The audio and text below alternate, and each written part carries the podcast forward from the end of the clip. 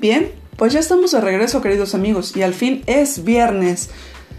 Y estamos en los tres minutos de conciencia ecológica, este espacio donde hablamos del medio ambiente desde, diferentes perspectivas, y hoy no es la excepción.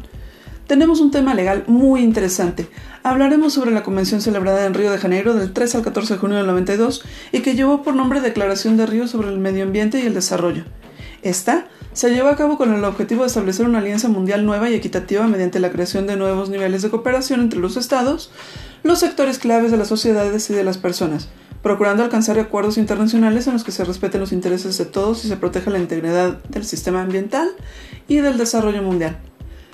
Algo que vale la pena destacar es el principio número 2 de esta declaración, que dice, de conformidad con la Carta de las Naciones Unidas y los principios de derecho internacional, los estados tienen el derecho soberano de aprovechar sus propios recursos según sus propias políticas ambientales y de desarrollo, y la responsabilidad de velar porque las actividades realizadas dentro de su jurisdicción o bajo su control no causen daños al medio ambiente de otros estados o de zonas que estén fuera de los límites de la jurisdicción nacional. Esto bien puede complementarse con el principio número 7. Los estados deberán cooperar con el espíritu de solidaridad mundial para conservar y proteger y restablecer la salud y la integridad del ecosistema de la Tierra, en vista que han contribuido en, distinta medida a la degradación del medio ambiente mundial. Los estados tienen responsabilidades comunes pero diferenciadas.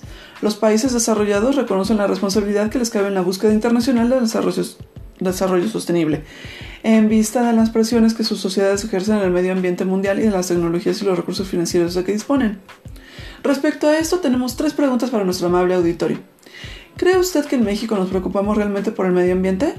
Desde su punto de vista, ¿considera usted que podamos hablar de solidaridad mundial para proteger y conservar nuestros ecosistemas?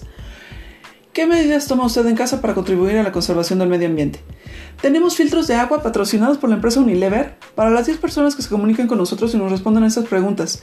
Recuerde que nuestras líneas telefónicas 1102022222 y 1102022223 se encuentran siempre a su disposición y estos filtros maravillosos para, para disminuir el uso de garrafones y contribuir con el medio ambiente, déjeme le cuento, están increíbles. Y continuando con los puntos más relevantes de Río 92, nos encontramos con el principio número 8. Para alcanzar el desarrollo sostenible y una mejor calidad de vida para todas las personas, los estados deberían reducir y eliminar las modalidades de producción y consumo sostenibles y fomentar políticas demográficas apropiadas.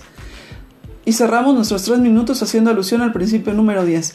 El mejor modo de tratar las cuestiones ambientales es con la participación de todos los ciudadanos interesados, en el nivel que corresponde. Bueno, Amables amigos, es así como llegamos al final de esta transmisión, esperando haya sido de su interés, reiterando el compromiso de nuestro patrocinador comprometido con su salud y la conservación del medio ambiente. Soy Jacqueline Pérez Tejada, quédense con nosotros aquí en Mi Casa es tu Casa.